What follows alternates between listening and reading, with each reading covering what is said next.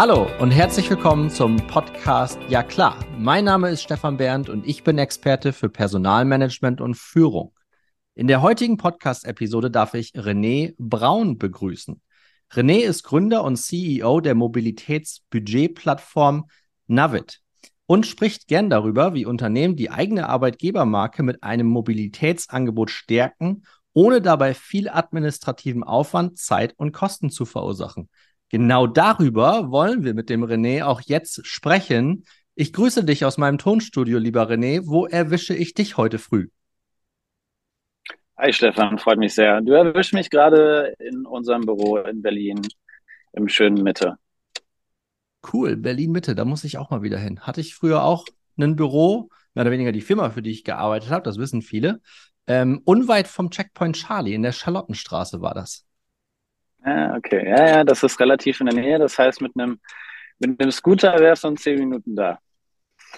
Das, genau das soll auch unser Thema sein, denn wir wollen über das ganze Thema Mobilitätsverhalten von Mitarbeitenden ganz grob sprechen. Ne? Und lass uns da mal ins Thema ein Stück weit einsteigen. Aus deiner Sicht, und du hast jetzt diese Plattform Navit ähm, gegründet und wie ich gesehen habe, hast du auch echt tolle Investoren hinten dran. Das heißt, das Thema scheint echt äh, zu flippen, was ich total cool finde. Wie ist denn der aktuelle Zeitgeist im Jahr, im September 2023, was das Thema Mobilitätsverhalten angeht? Gut, also Mobilitätsverhalten kannst du natürlich, natürlich erstmal in zwei verschiedene Bereiche unterteilen. Also du hast erstmal den äh, Markt der Endkonsumenten und Endkonsumentinnen. Ähm, und du hast das Thema Mobilität im Bereich de, der Unternehmen, also im Unternehmenskontext. Ich glaube, das sind die zwei Dinge, die man zunächst einmal unterscheiden muss. Die können sich nämlich tatsächlich dann auch in der Praxis unterscheiden. Ich glaube, was man Stand heute erstmal übergreifend sagen kann, ist, dass die multimodale Mobilität, die ist definitiv in der Gesellschaft angekommen. Also es ist kein Nischenprodukt mehr. Dieser Begriff ähm, wurde ja schon sehr inflationär über die letzten Jahre benutzt. ähm, außer Acht gelassen, wie sehr sie dann wirklich am Ende des Tages benutzt wird. Es gibt wahrscheinlich noch immer viele Einschränkungen im Bereich der multimodalen Mobilität, aber man kann heute sagen, sie ist schon in der Gesellschaft angekommen. Ich glaube, das ist erstmal ähm, der wichtigste Punkt.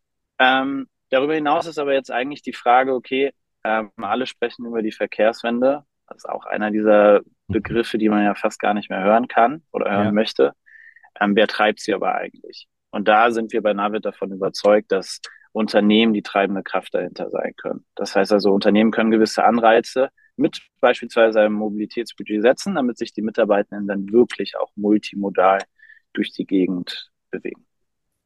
Helf uns noch mal kurz auf die Sprünge. Ich glaube, dass meine Community das Wort multimodal einigermaßen gut für sich selber erklären kann. Aber wenn du es mhm. noch mal mhm. kurz beschreiben könntest als absoluter Experte, ist das natürlich sehr hilfreich. Also René, was bedeutet multimodal in unserem Zusammenhang?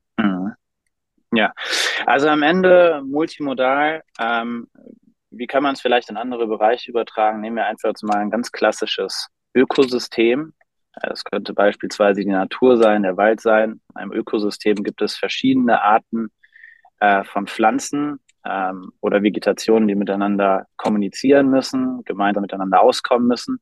Und so ist es dann auch im Bereich der Mobilität. Man hat verschiedene Mobilitätsformen, verschiedene Arten der Infrastruktur. Das könnte heißen, man hat Scooter, man hat äh, geteilte Fahr also Bike-Sharing, man hat Carsharing, man hat aber auch den normalen Pkw, man hat Züge, den Nahverkehr. Und man hat auch eine gewisse Infrastruktur, das heißt, man hat Straßen, man hat das Schienennetz, man hat aber auch Lade- und äh, ja, Tankinfrastruktur und die müssen irgendwie miteinander äh, zusammenhängen und miteinander äh, zusammen genutzt werden. Und dann sprechen wir von multimodaler Mobilität. Macht es natürlich auch ein Stück weit komplexer, oder? Also ich würde jetzt behaupten, dass nicht jeder wirklich alle alle Features oder alle Funktionalitäten aus diesem multimodalen Bereich kennen, oder? Ja, definitiv, ja. Also das ist auch der, der Teil an, an diesem Thema, in dem sich wirklich noch etwas bewegen muss. Also du musst natürlich erstmal die, die Räumlichkeiten unterscheiden. Das Paradebeispiel ist immer der Unterschied zwischen Berlin oder Unterhaching. Also was, wie bewege ich mich eigentlich fort, wenn ich in der Berliner Blase wohne, so wie das hier im Großteil auch in unserem Team der Fall ist. Oder wie bewege ich mich fort, wenn ich eher in einer äh, Gegend wohne, beispielsweise unter Hachingen, der es jetzt nicht allzu viel verschiedene Arten der Mobilität gibt. Also das ist erstmal natürlich ein großer Unterscheidungsfaktor. Aber ich glaube, da muss ich auch so ein bisschen mit den Vorurteilen aufräumen. Ähm, multimodale Mobilität kann in Deutschland schon überall stattfinden. Ähm, sie ist natürlich in der einen oder anderen Region anders ausgeprägt. Äh, da gehe ich definitiv mit. Aber sie existiert bereits überall. Aber ich ähm, als Endkonsument oder Endkonsumentin, ich muss auch natürlich teilweise meinen eigenen Beitrag dazu leisten, mhm. äh, dass ich auf die verschiedenen Optionen eher zugreife, weil ansonsten tut sich auch nichts. Wenn ich nicht darauf zugreife, dann, dann wird keine Nachfrage äh, wahrgenommen und dann äh, werden auch die, die Projekte nicht weiter ausgebaut das ist auch ein klarer Fingerzeig in Richtung Arbeitnehmende, ne? Und das soll jetzt auch keiner irgendwie persönlich nehmen, wenn ich das jetzt unterstütze. Aber es ist natürlich auch ein Stück weit ähm, Bequemlichkeit, ne? Als Beispiel, wenn ich noch nie irgendwie einen E-Scooter genutzt habe, wie funktioniert denn das jetzt? Brauche ich dafür eine App oder nicht? Ähm, wie mache ich das denn jetzt? Wie rechne ich das denn gegenüber meinem Arbeitgeber ab? Das sind ja alles in meinen Augen dann alles Gründe, um es nicht zu machen. Ja, definitiv. Ja, ist ganz witzig. Also du hast natürlich gewisse Vorurteile. Ähm, ich möchte dir zwei einmal, einmal aufzeigen, weil sie, weil es ganz gute Beispiele sind, meiner Meinung nach. Ähm, was wir schon oft gehört haben, also zunächst einmal haben die Leute ja immer Angst vor dem Neuen. Sowieso eine sehr interessante Erkenntnis, auch wenn die so äh, grundlegend erscheint. Ähm, aber nehmen wir einfach mal die, die, die berühmten E-Scooter, mhm. die in den Großstädten als erst ausgerollt wurden, aber jetzt auch schon in kleineren Städten auch zur, äh, ja, verwendet werden. Da, da hört man oft und sieht auch oft auf, in den sozialen Medien, ja, die liegen überall auf dem Boden rum. Und diese E-Scooter, die verbauen mir den Weg, ich kann nicht mehr richtig zur Arbeit, das regt mich alles auf und dann gibt's Beschwerden und Leute, die wirklich aggressiv darüber auslassen. Mhm. Und dann guckt man sich mal so eine Straße an äh, wir können ja mal hier die Brunnenstraße in Berlin Mitte nehmen, guckt nach links und nach rechts, wie viele Karren da eigentlich rumstehen, die den Weg versperren, die viel größer sind als diese ja. Scooter. Und dann hat man aber irgendwie die Aufregung äh, oder dann hat man aber die, ähm, dann regt man sich über so einen über so einen E-Scooter auf, der vielleicht mal irgendwie quer über die Stra über der Straße liegt. Also ich glaube, das ist einfach erstmal die ähm, die Angst vor dem vor dem Neuen. Und dann kommt natürlich irgendwie als zweites Beispiel auch noch hinzu, dass im Allgemeinen ich mich natürlich erstmal an ein eigenes Fahrzeug gewöhnt habe und auch den preislichen Gedanken nicht so ganz realisieren. Das sehen wir immer ganz stark. Also wenn du zum Beispiel ähm, eine Endnutzerin beispielsweise hast, die auf ein Carsharing umsteigt und fährt dann irgendwie, mietet sich so einen Wagen für den ganzen Tag, dann zahlst du schon mal deine 70 bis 80 Euro pro Tag. Und das hört sich erstmal nach viel Geld an. Aber wenn du das Ganze mal hochrechnest, was du für dein eigenes Fahrzeug bezahlst, also das Fahrzeug erstmal anschaffen, dann Instandhaltung, Winterreifen wechseln, mhm. äh, laden mhm. oder tanken, mhm. ähm, das Auto staubsaugen, in die Waschanlage fahren. Da kommen so viel Kosten dazu und dann sind am Ende diese 60 Euro, die du am Tag bezahlst, die sind zwar nicht Peanuts, aber die sind in der, in der Regel geringer als die Kosten, die du für deinen eigenen Wagen hättest. Ich bin da voll bei dir, René, und ich glaube, damit müssen wir halt auch anfangen, ne? weil solche Dinge entscheiden sich halt dann meistens auch wirklich ja im, im Kopf und diese Vorurteile werden natürlich auch ein Stück weit durch, ich sag mal, gängige Mainstream-Medien werden die natürlich auch gepusht. Ne? Also man, also ich weiß nicht, ob man das verlangen kann von jedem, dass er sich selber da ein Bild macht, ne? Aber ich bin heute Morgen zum Beispiel auch hier äh, bei uns in, in Mannheim-Seckenheim. Also Seckenheim ist ein relativ großer Stadtteil von Mannheim im Außenbezirk. Also wir haben es genauso weit nach Heidelberg in die Innenstadt wie nach Mannheim in die Innenstadt. Das ist natürlich mhm. geografisch eine echt schöne Gegend hier. Ähm, ich bringe morgens meine Tochter Marlene mit zu Fuß mit dem Kinderwagen zur Tagesmama. Und da ist mir heute Morgen auch, der Bürgersteig war nicht frei. Warum?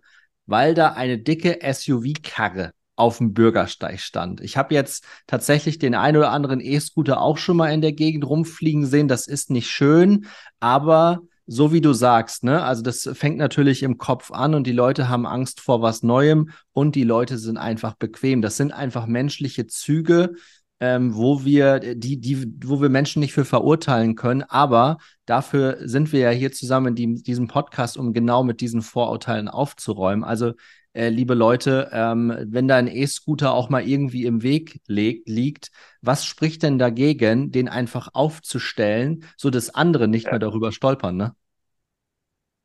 Ich meine, du hast natürlich, es, da müssen sich auch noch Dinge bewegen. Ne? Also die, die Anbieter haben auch in dem Bereich schon viel getan. Also wirklich die ja, Scooter, die im Weg rumliegen, vermeiden. Teilweise hatten wir auch in der Spree, gab es ja. die, die Scooterfischer, die standen dann da Sonntagmorgens rum und haben die Scooter aus der Spree rausgefischt. Aber das sind doch Dinge, die sich am Ende des Tages über die Jahre hin entwickeln und auch verbessern werden. Und genau wie du gesagt hast, keine Angst vor der, vor der Veränderung und auch ein wenig die Akzeptanz dafür zu bekommen, dass Dinge auch, es, es dauert manchmal ein bisschen Zeit, damit sich die Systeme dann äh, neu erfinden und auch anpassen und so, dass, so dass alle Menschen im gemeinsamen Zusammenleben dann halt zufrieden sind. Ja, Lass uns mal so ein bisschen die Brücke schlagen jetzt auch zu uns Personaler und PersonalerInnen, weil wir mit diesen Themen natürlich nicht nur im Recruiting, wo wir da gefragt werden, so nach dem Motto, hey, was sind denn bei Firma XY eure Benefits, ne? Ähm, sondern auch von bestehender Mitarbeiterschaft wird natürlich auch der Druck auf Arbeitgeber zumindest in den Zeiten, in denen wir jetzt sind, das gilt natürlich nie immer für alle Firmen, aber für die allermeisten, ähm, ein Stück weit größer und größer auch die, die Menschen ein Stück weit in ihren äh, vier Wänden dann auch zu halten. Und es ist jetzt egal, ob diese vier Wände ein Büro sind, wo man hinpilgert, oder ob man, wie ich beispielsweise aktuell auch, fast ausschließlich von zu Hause aus arbeitet. Ich glaube, dieses Thema Mobilität und Flexibilität, also maximale Flexibilität anzubieten, äh, das ist, glaube ich, ein Stück weit mehr als nur ein reiner, ich sag mal, monetärer Benefit, oder? Ja, absolut, ja. Also dem kann ich nur, nur zustimmen. Ähm, vielleicht mal, ähm, um einen, einen Schritt zurückzugehen. Also was wir derzeit bei den Unternehmen mitbekommen, ist ganz klar, äh, Retention is the new acquisition. Ja. Äh, was so viel bedeuten soll. Wir sehen den ganz klaren Trend. Momentan hat sich die Arbeitsmarktlage so ein wenig beruhigt. Das heißt, ähm, wir haben natürlich aufgrund der wirtschaftlichen Lage gerade im Technologiebereich sehr, sehr viele ähm, Layoffs gehabt und äh, Mitarbeiter, Mitarbeiter die Firmen verlassen mussten und Firmen versuchen gerade wirklich sehr, sehr stark die Belegschaft, die noch an Bord ist, zu halten und so zu incentivieren, dass sie auch ähm, für eine sehr lange Zeitspanne im, innerhalb des Unternehmens bleiben kann. Genau, und da äh, versucht man eine erhöhte Flexibilität zu schaffen. Und was, glaube ich, jetzt schlussendlich nach der Pandemie die ganzen Unternehmen gelernt haben, ist, dass die Flexibilität nicht nur dadurch gewährleistet wird, zu sagen, okay, ihr könnt von äh, zu Hause arbeiten, ähm, sondern auch Möglichkeiten zu geben, Flexibilität anders leben zu können. Und da ist halt Mobilität einfach ein großer, äh, großer Bestandteil, weil selbst wenn ich von zu Hause arbeite, ähm, gibt es tatsächlich sehr, sehr viele Mitarbeitenden, die sich untereinander treffen. Das heißt, an anderen Standorten wie Cafés oder Coworking Spaces. Wie komme ich da eigentlich hin? Mhm. Ähm, und wenn ich ins Büro möchte, wie kann ich mich denn effizient eigentlich in das Büro bewegen? Weil, und das hat man auch statistisch nachgewiesen, ein großer Grund, den Arbeitnehmer und Arbeitgeber sehen, äh, gleicherseits, Weshalb Homeoffice eine große positive Komponente ist, ist die ineffiziente Anreise. Ich verliere einfach unglaublich viel Zeit, die ich in, in wertestifterende Dinge investieren könnte. Und da kann Mobilität einfach ein großer Bestandteil sein. Ja, da bin ich, da bin ich absolut bei dir. Wenn ich mich zurückerinnere, vor dreieinhalb Jahren, als die Corona-Krise bei uns gestartet hat ähm, und wir dann auch wieder nach und nach gemerkt haben, okay, die Freiheiten kommen wieder zurück ähm, da war es von vielen dann auch tatsächlich, ach, ob ich mich jetzt noch eine halbe Stunde ins Auto setze? Nee, eigentlich ja, nicht. Klar. Und dann war mein Hinweis, naja, aber wenn du im Auto sitzt, kannst du die Zeit ja irgendwie auch effektiv nutzen und einen tollen Podcast zum Beispiel hören, wie den Ja klar Podcast beispielsweise. Ne? Also diese, diese Bewegung äh, bei den Leuten äh, bemerken wir auch. Aber ich bin da voll bei dir. Es gibt halt auch die Pendler, die nicht eben diese ich glaube, bis zu einer halben Stunde habe ich mal gelesen, 20 bis 30 Minuten sind die Leute tatsächlich äh, bereit, auch als Fahrtweg aufzunehmen. Alles, was drüber hinaus ist, da gibt es bestimmt Definitionen dazu, ab wann man ein Pendler ist und wie oft man das pro Woche macht.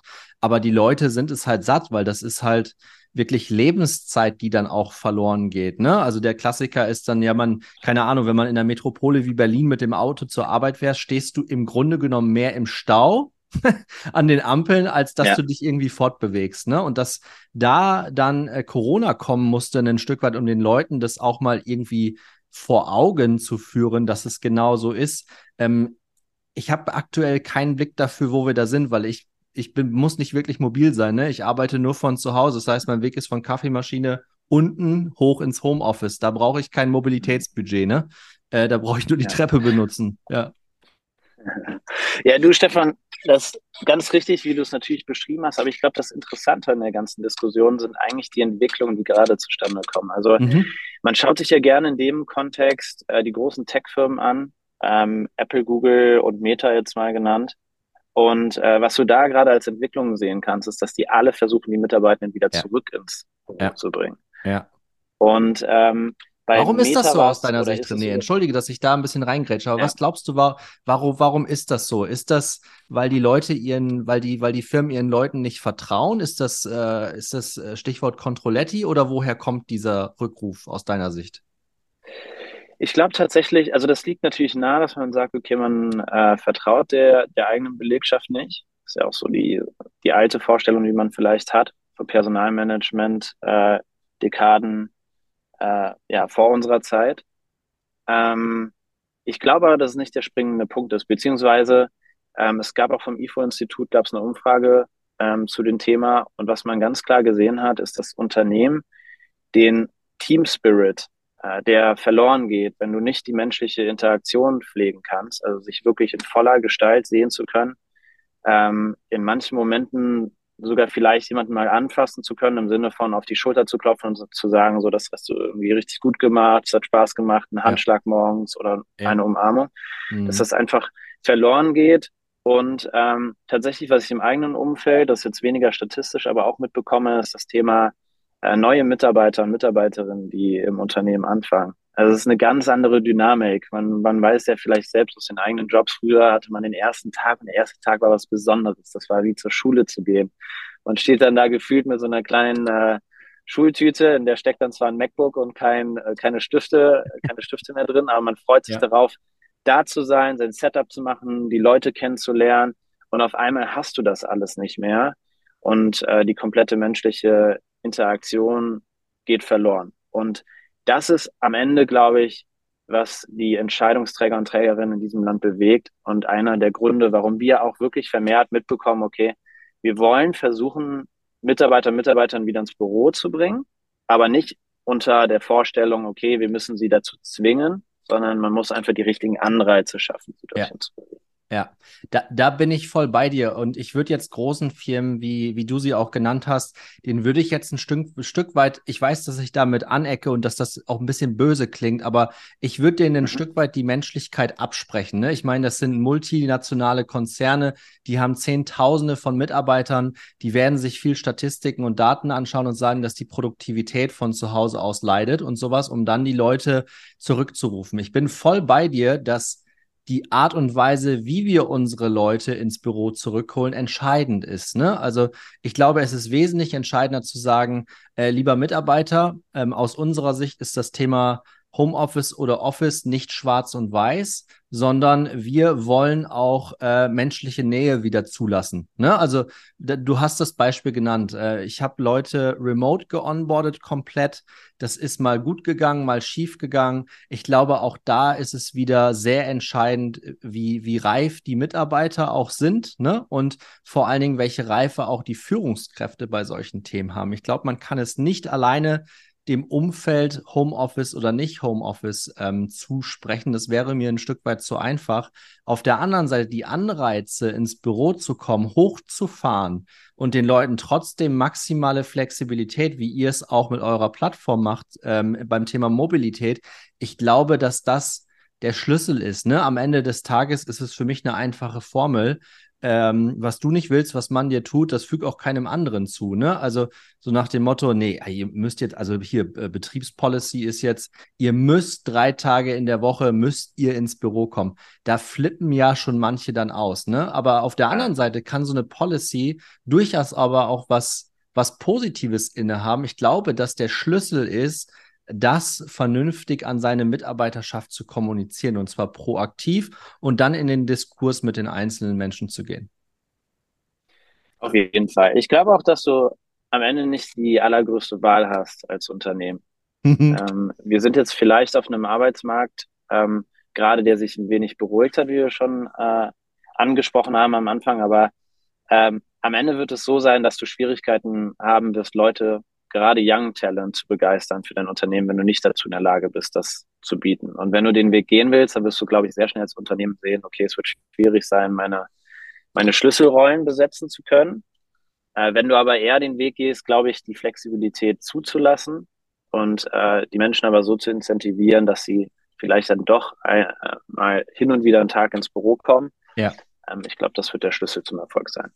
Ja, da bin ich, da bin ich voll bei dir und das ist zum Ende unserer heutigen Podcast-Episode, lieber René, ist das auch, glaube ich, ein, ein ganz guter Hack in die Community. Ne? Am Ende des Tages kommt es tatsächlich gar nicht so darauf an, ähm, wie exakt ihr eure Benefit-Struktur auch sagen könnt, okay, wir investieren so und so viel Euro darin, so und so viel Euro darin. Ich glaube, dieses, diese Metaebene erstmal zu bespielen und zu sagen, hey, liebe Mitarbeiter, grundsätzlich, wir vertrauen euch bis aufs Blut. Das fällt ganz vielen Unternehmen ja auch schon schwer. Ne? Da geistern halt auch super viele äh, Mythen auch durch die, durch die Arbeitswelt. Ne? Ähm, Fachkräftemangel ist der eine. Das heißt, den Mitarbeitern wird gesagt, hey, ihr seid jetzt im Driver Seat, ne? Ihr müsst die Unternehmen schröpfen, ihr könnt eure Gehaltsgehälter und so könnt ihr komplett bestimmen. Ich bin kein großer Freund von diesen von diesen radikalen Aussagen. Ich bin ein großer Freund davon, äh, das offen und transparent gegenüber seiner Mitarbeiterschaft äh, im Rahmen der Unternehmenskultur und die ist halt in jedem Unternehmen unterschiedlich äh, zu kommunizieren. Ne? Also ähm, da wird es bei dir bei Navid anders sein mit deinen Leutchen, die fast ausschließlich aus dem Berliner Umkreis kommen. Ist es anders als bei mir mit der Firewave, wo ich 120 Menschen global aussteuern muss. Ne? Da sind die Themen einfach andere. Deswegen ist auch immer der Hack, Leute, ihr könnt nicht pauschal die Unternehmen und die Angebote, die ihr von Unternehmen bekommt, äh, miteinander vergleichen. Ich glaube, der, der gemeinsame Weg ist, und da bin ich voll bei euch und bin ich voll bei Navid und auch bei dir, René, ähm, du als Gründer bist da ja vorneweg der Experte, dieses Thema maximale Flexibilität anzubieten, das für sich als Arbeitgeber zu durchdenken, auf der Basis dann zu sagen, okay, das und das sind unsere Angebote, da stehen wir auch dahinter, ich glaube, das ist wirklich der Schlüssel zum Erfolg am Ende des Tages, ja. Ja, absolut. Und eine Wahl, da bin ich auch bei dir, die werden Arbeitgeber nicht mehr so viel haben, auch wenn sich der Arbeitsmarkt vielleicht jetzt gerade ein bisschen konsolidiert. Ne? Du hast von äh, Downsizing, von Layoffs gesprochen, gerade in der Tech-Branche. Äh, das ist im Jahre 2023 noch so. Die wirtschaftliche Lage hier bei uns in Deutschland ist auch nicht unbedingt die beste. Äh, trotzdem wissen wir alle nicht unbedingt und auch nicht präzise, was die Zukunft bringt. Aber ich glaube, der der entscheidende Faktor, und das haben wir jetzt, glaube ich, mehrfach auch bestätigt bekommen von dir, ist tatsächlich äh, seine Mitarbeitenden da tatsächlich Vertrauen zu schenken ähm, und das Thema Flexibilität Autonomie könnte man vielleicht auch noch sagen in dem Zusammenhang. Ähm, damit ähm, triggert man das ganze unterbewusste Anerkennungs- und Wertschätzungsthema gegenüber Menschen und da ist auch die Generation egal. Ja, absolut. Kann ich sehr, kann ich nur bestätigen, ja. Cool. René, Danke dir für deine Zeit. Ich weiß, dass du mehr oder weniger auf dem Sprung bist. Ne? Also ich glaube, die IAA müsste jetzt bald in München sein. Ich vermute, dass du mit deinem Thema dort auch vor Ort sein wirst, oder? Was erwartest du von der IAA dieses Jahr in München? Oh, schwieriges Thema. ähm, vielleicht kle kleine Anekdote. Letztes Jahr, als ich da war, wurde ich vor einem Panel, das ich bei einer großen Unternehmensberatung hatte, auf der IAA, wurde ich von der äh, Bundespolizei festgenommen ähm, das war eine sehr, sehr witzige Erfahrung, weil ich da so als ähm, Startup-Gründer äh, mit meiner Tasche stand und irgendwie als, als äh, ich weiß nicht, Klimaterrorist da vielleicht identifiziert wurde. ähm, das heißt, ich habe eine große Erwartungshaltung, zunächst einmal überhaupt reinzukommen in diesem Jahr. Ähm, genau, ansonsten, ja, die IA ist ein schwieriges Thema, weil es natürlich eine Konferenz ist, auf der sehr viele Geschäftsmodelle stattfinden, hinter denen wir einfach überhaupt nicht stehen können. Also wir gehen da so schon ein wenig als Rebell in die Veranstaltung ja. rein. Ja. Und ähm, ich bin mal gespannt. Das Thema, also die IAA heißt jetzt IAA Mobility, ob Mobility wirklich Mobility ist oder es am Ende ähm, wieder einmal ein Schauplatz ist einfach nur für das, äh, ja, für den eigenen PKW. Da lasse ich mich sehr, sehr gerne überraschen. Aber ich glaube, am Ende des Tages am wichtigsten ist es eigentlich, dass wir die Möglichkeit haben, dorthin zu gehen und, sage ich mal, eher die traditionellere Mobilitätswelt zu treffen, weil am Ende äh, genau diese Reibung und der Austausch wird dazu führen, dass sich etwas ändern wird. Und das ist, glaube ich, das ganz Wichtige und deswegen freuen wir uns natürlich darauf. Ja, und das ist auch eine tolle Message, René, am Ende dieser Podcast-Episode an alle. Ich glaube, nur ausschließlich der Diskurs wird es bringen. Ne? Wir werden nicht von jetzt auf gleich auf nur auf nachhaltige Technologien setzen können. Ähm, in der Situation sind wir einfach nicht. Deswegen finde ich das gut, der, der Diskurs. Ich bin gespannt. Lass uns nach der IAA nochmal einen Austausch fahren oder vielleicht wirst du ja irgendwas auf LinkedIn posten oder so, ähm, dass wir das nachverfolgen ja. können. Für den Moment danke ich dir. Ich sende schöne Grüße rüber nach Berlin Mitte aus Mannheim-Seckenheim und freue mich auf den weiteren Austausch mit dir. Danke, René. Schöne Grüße. Ich danke dir, Stefan. Bis dann. Ciao, ciao. Ciao, ciao.